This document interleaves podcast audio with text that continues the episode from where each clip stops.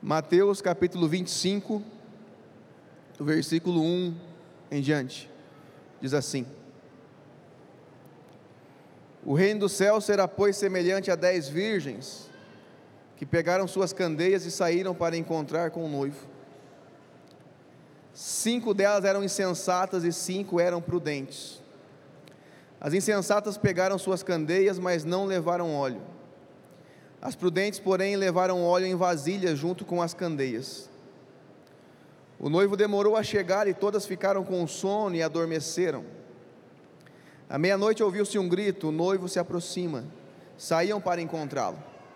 Então todas as virgens acordaram e prepararam suas candeias. As insensatas, as insensatas disseram às prudentes: Dê-nos um pouco do seu óleo, pois as nossas candeias estão se apagando. Elas responderam: Não, pois pode ser que não haja o suficiente para nós. E para vocês, vão comprar óleo para vocês. E saindo elas para comprar o óleo, chegou o noivo. As virgens que estavam preparadas entraram com ele para o banquete nupcial, e a porta foi fechada. Mais tarde vieram também as outras e disseram: Senhor, Senhor, abra a porta para nós. Mas ele respondeu: A verdade é que não as conheço. Portanto, vigiem, porque vocês não sabem o dia e nem a hora. Amém? Vamos orar pela palavra. Senhor Deus amado, Pai querido, obrigado, Pai, por esse momento. Obrigado, Pai, porque hoje foi um dia tão especial. E o Senhor já fez tantas coisas, Pai, em tantas vidas. Obrigado pela tua santa presença. Senhor, eu peço que o Senhor fale com os teus filhos, que o Senhor ministre os corações deles. Que não seja o Juliano aqui falando, mas o Senhor ministrando em cada vida, em cada pessoa aqui, Pai. Que possamos sair daqui transformados pela tua palavra, Pai, em nome de Jesus. Amém. Amém. Em primeiro lugar, eu queria agradecer a presença dos visitantes, dizer que é uma honra receber vocês aqui. Hoje é um dia especial, minha sogra está ali, ó. Dá, um, dá um tchauzinho aí, dona Maria, lá. Que bênção. Veio de Curitiba, importada para cá, dona Maria voltou para a terrinha, na verdade, né? Eu sei que hoje tem muitos visitantes aqui, porque tem amigos e parentes dos encontristas que participaram do encontro hoje. É uma honra receber vocês aqui. Hoje foi um dia muito especial e Deus fez muitas coisas. Mas eu sei que Ele tem mais para fazer ainda hoje, amém? Essa parábola das dez virgens Jesus quis explicar algo a nós. Jesus está falando das pessoas que conhecem a palavra, das pessoas que conhecem o noivo, das pessoas que aguardavam a vinda do noivo. Então não é quem não conhece, Jesus está falando de quem estava prometido. Está falando das virgens que estavam aguardando o noivo, que conheciam, esperavam por ele. Da mesma maneira, a igreja de Cristo é a que espera a vinda de Jesus, amém? Nós somos o povo que espera a vinda do Senhor. Nós somos o povo que diz: Maranata, ora vem, Senhor Jesus. Mas eu confesso para você que no Brasil, está começando ainda uma perseguição, mas está muito ainda light contra a igreja. E por estar muito light, tem muito cristão que está adormecido até esqueceu de clamar pela vinda de Jesus. Eu lembro que quando eu tinha uns 10 anos, minha mãe me levava na igreja, e o pastor falava tanto da vinda de Jesus, meu irmão do céu. Ele falava tanto, mas tanto da vinda de Jesus, mas de um jeito tão assustador, que eu orava: Senhor, não volta agora, não, por favor. Eu quero casar primeiro, eu quero ter filhos primeiro, segura um pouco aí essa vinda aí. E ele fazia uns cálculos meio doido assim, sabe? Eu lembro que em 90, 1998 ele falou que Jesus ia voltar. Eu falei, meu Deus do céu, Deus é muito cedo ainda, pai. 98 eu estava com 14 anos. Eu estou velhinho, né? E eu falava, Deus, agora não, pai. 98 não. Eu lembro que daí não voltou, né? Aí 2000, ele fez outros cálculos, ia 2000 daí e vinha. Rapaz, não, é, não só eu, né? Pessoas do mundo inteiro achavam que Jesus vinha no ano 2000. Ou ia acabar o mundo, né? Se ele não viesse. Era o bug do milênio, um monte de coisa. Eu passei aquele virada do ano orando. Falei, Deus, agora não, pai, agora não. Segura um pouco aí. Eu tenho que casar ainda, eu tenho que ter filho, eu tenho que ter a minha esposa. Mas eu, a gente ouvia demais isso. Só que era de uma forma. Eu falava, meu Deus, Jesus voltar, eu estou ralado agora. Agora, essa minha vida aqui que eu estava levando, eu falei, meu Deus, eu tenho muita coisa a consertar, mudar, e o pastor ia lá e tal, tal. Eu falava, meu Deus do céu. A gente morria de medo, e tem muita gente que até hoje vive com medo, debaixo de jugo. Mas quem tem um relacionamento verdadeiro com Deus não vive com medo, porque o verdadeiro amor lança fora todo medo. Quem tem um relacionamento verdadeiro com Jesus, ele anseia pela vinda do noivo, sim. Porque ele conhece o noivo. Agora, quem vive com medo é porque está tendo uma ideia errada acerca de Cristo. Porque aquele que tem relacionamento é aquele que tem o óleo, aquele que tem relacionamento é aquele que a candeia está cheia. O que tem relacionamento é aquele que já acorda de manhã falando com Deus. Esse vive como se Jesus fosse voltar a qualquer momento. Sabe o que eu aprendi com o tempo de caminhada, com o tempo de igreja? Que as pessoas que caminham com medo diante de Deus são as pessoas que menos obedecem ao Senhor. As pessoas mais frustradas, decepcionadas, são bem aquelas que têm um medo terrível de Deus, mas o medo não transforma, o medo só maqueia, o medo só esconde. É como aquele filho desobediente, que só apronta as coisas escondido, mas apronta.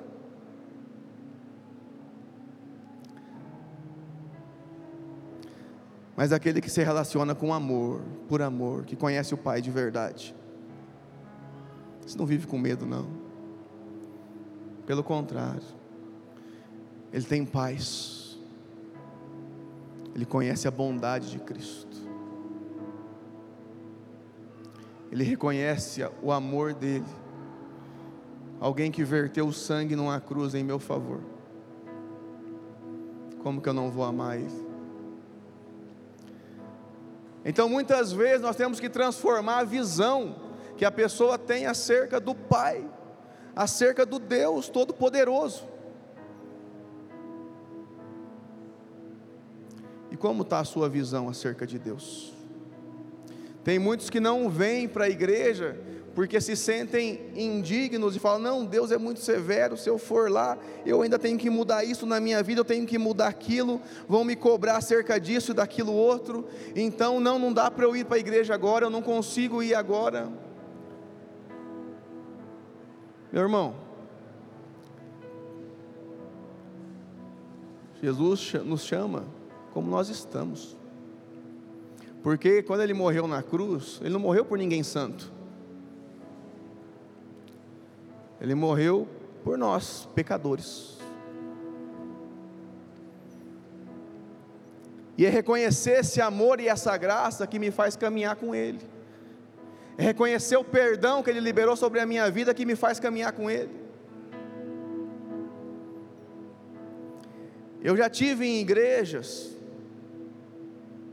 que o jugo era tão alto, o legalismo era tão alto, a imposição de regras era tão alta, que criava quase uma esquizofrenia na cabeça da pessoa.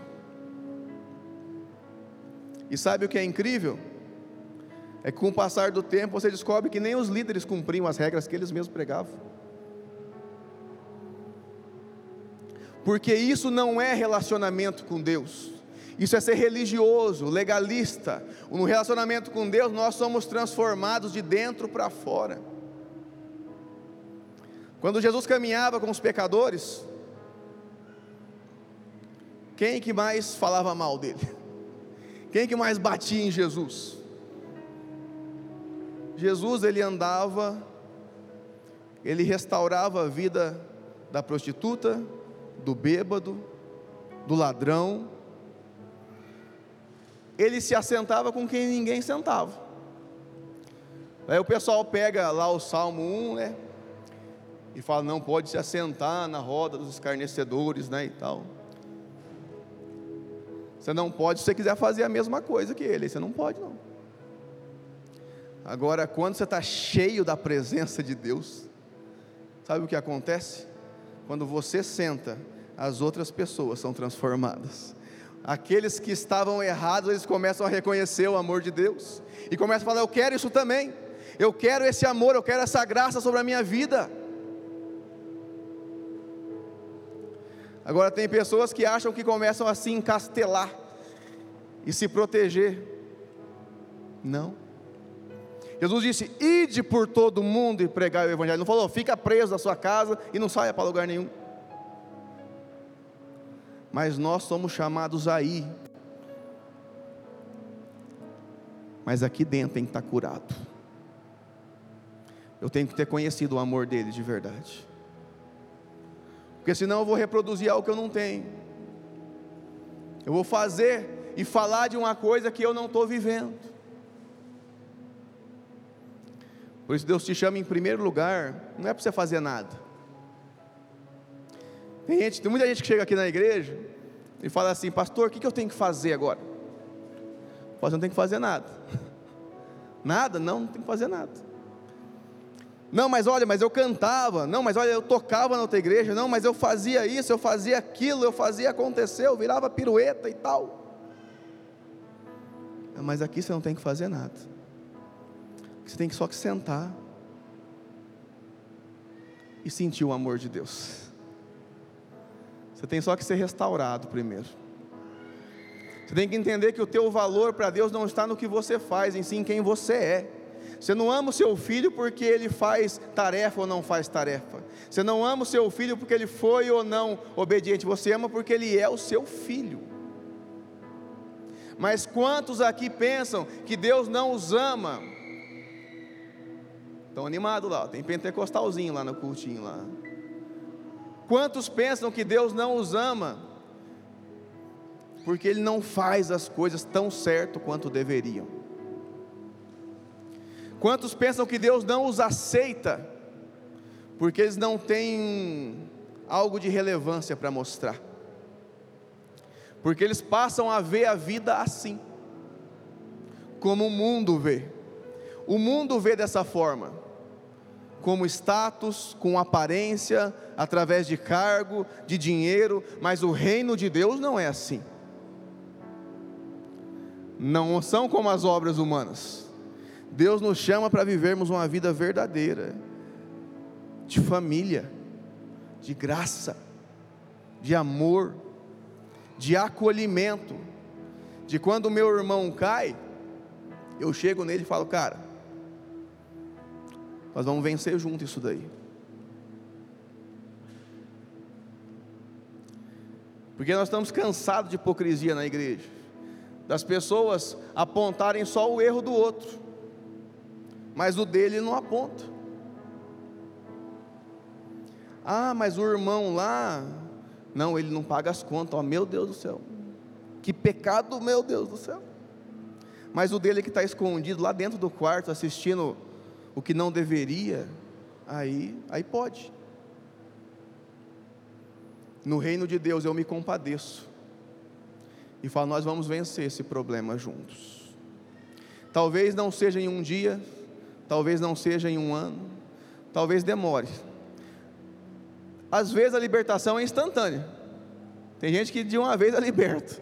Tem gente que é um processo contínuo de libertação. Às vezes é muito amor que tem que ser ministrado, porque faltou muito amor da onde a pessoa veio.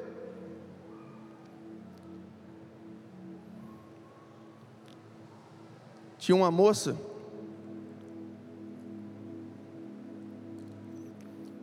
Nós amamos muito ela. Hoje ela não está mais aqui na igreja, ela se mudou de cidade. Mas ainda pastoreamos de longe. Eu lembro que quando eu fomos visitar ela, e ela canta muito bem, sabe? Muito bem. E a gente foi visitar ela para demonstrar o amor de Deus, para cuidar dela. E ela falou assim: Eu já sei o que vocês vieram fazer aqui. Ela achou que a gente foi chamar ela para cantar né, no louvor. Eu falei: Você sabe? Ela falou: Eu sei, sim.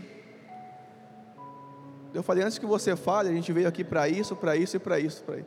Ela foi murchando assim, sabe? Ela estava com uma expectativa tão grande para já chegar e tal e cantar. E eu falei: Não, você não entendeu. A sua voz é linda, mas eu não estou te não, não, não quero comunhão com você pela voz que você tem. Você não vai ser só mais um aqui tocando, não. Nós somos uma família. E precisa de restauração no seu coração.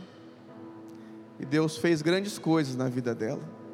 Depois, depois de algum tempo, sim, ela entrou para o louvor. Foi uma benção.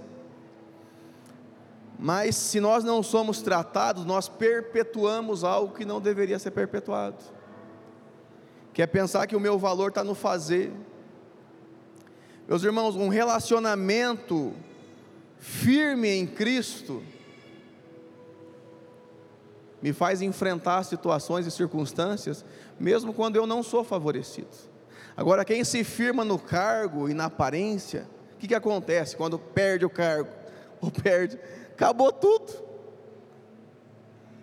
Porque não tinha relacionamento. A pessoa lutava pela posição. E quando a posição não existe mais, acaba o ministério.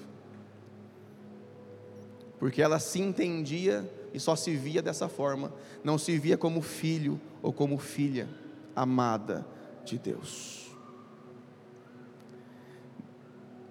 Deus, Ele transformou muita coisa no meu coração.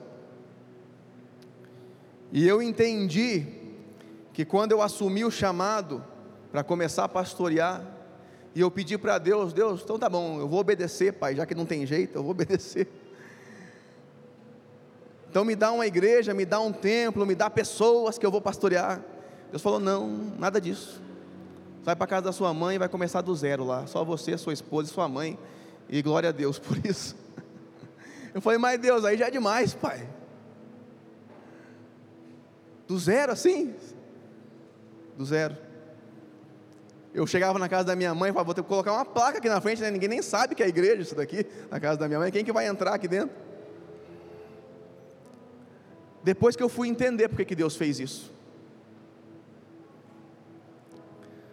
Para que nós aprendamos, para que eu tivesse aprendido a amar cada vida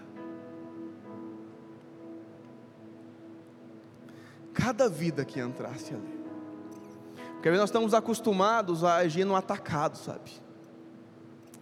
Mas cada vida é importante para Deus. Cada um tem as suas especificidades. Cada um tem as suas particularidades. E Deus conhece você. Deus sabe o teu nome. Deus te amou desde quando você estava no ventre da sua mãe. Ele sabe os seus medos, Ele sabe o medo que você tem no futuro, Ele sabe o quanto você ainda não confia nele o suficiente, e Ele é paciente, Ele é benigno. Deus, tem vez que eu vou orar, eu fico com vergonha, eu falo, meu Deus, Pai, como o Senhor é paciente, porque eu já fui muito louco, como o Senhor manifesta um amor desse, com tanta paciência, porque eu confesso, às vezes eu falo uma, duas, três vezes que a pessoa não muda. Tem uns caras aí que eu quero dar uma voadora. Você fala assim, rapaz, eu vou dar uma voadora nele. Deus fala, não ama que você foi mais jaguara que ele. E eu tive paciência com você. Eu falo, tá bom, Deus, o Senhor está certo. Eu tenho que amar. Não é fácil. mas nós somos desafiados a amar justamente isso. Quem ninguém amaria, porque Ele nos amou assim. E é o amor dele que nos transforma. As dez virgens, elas estavam ali, elas pegaram as suas candeias e saíram para encontrar-se com o noivo, mas cinco eram insensatas e cinco eram prudentes. Repita comigo: insensatas, prudentes. Jesus está falando da igreja. Jesus está falando de mim, de você, de quem estava esperando o noivo. E quando eu leio este trecho, meus irmãos, eu penso que muitas vezes eu tive no time do insensato, sabe? A grande parte da minha vida eu estava no time do insensato, daquele que não se preocupava com a vida de intimidade com Deus. E eu glorifico a Deus que Deus ainda não voltou antes disso. Porque se tivesse voltado, eu estava no outro time, rapaz do céu. Eu tinha ficado. Porque o insensato é aquele que não se preocupa com o seu relacionamento com Deus. Ele até vai na igreja, ele até participa da célula, ele até ora de vez em quando, tem uns que até lê a Bíblia. Mas ele não se preocupa com um relacionamento profundo com o Senhor. Porque um relacionamento profundo com Deus, meus irmãos, vai a gente cair de joelhos. Um relacionamento profundo com Deus não te faz te orgulhar de mais nada na vida. Porque você toma consciência da grandiosidade de Deus e de quanto nós somos pequenos do quanto nós dependemos somente da mão dele para nos sustentar. Às vezes ele manda algumas experiências para nós, para que nós possamos nos lembrar disso, de que sem ele nós não somos nada. Mas o ser humano às vezes ele, ele se esquece disso, e ele começa a achar que ele é alguma coisa sem Deus. Ele deixa a vida do quarto secreto com o Senhor, ele deixa a vida de oração com o Senhor, e começa a ter uma vida religiosa, em que ele só busca a Deus quando ele precisa de algo, em que ele só busca a Deus a hora que a doença chega, em que ele só busca a Deus a hora que a conta aperta, a hora que o cheque volta, aí ele lembra que tem Deus. Mas isso não é relacionamento. Já pensou se eu lembrasse da Simone só quando eu precisasse de algo? Que relacionamento que é esse? Relacionamento, meus irmãos, saudável. Eu demonstro amor. Eu demonstro atenção. Deus teve que mudar muita coisa em mim, porque eu não prestava muita atenção, não. Tinha vez que a Simone vinha falar comigo, ela começava a falar assim, aí quando estava na terceira palavra eu já devagava, já, já estava com a mente em outro lugar, assim. E ela continuava, tal, tal.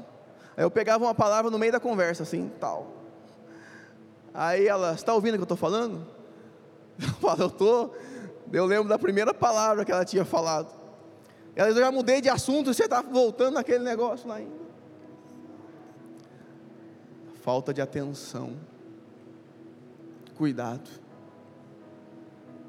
Deus teve que trabalhar isso muito no meu coração. Porque ser marido, ser namorado, esposo, demanda você cultivar o amor. Ser esposa demanda cultivar amor no relacionamento. Quantos namorados que quando estão apaixonados, leva no cinema, leva para passear, anda de mão dada na rua, abre a porta do carro. A mulher se sente o quê? amada, cortejada. Depois de um tempo, casa. Acaba esse negócio de abrir a porta do carro. Acaba a mão dada na rua. Acaba, ó, eu amo você. Não se escuta isso faz tempo. O homem só lembra na hora que interessa para fazer algumas coisas ali dele, lembra, sabe? Mas onde foi cultivado o amor? Onde foi cultivada a paixão? Quem tem relacionamento profundo com Deus é um bom marido. Quem tem relacionamento profundo com Deus é uma boa esposa. Ela se doa no relacionamento. Tem esposa que faz assim: ah, já que ele não lembrou do nosso aniversário de não sei o que lá, então também não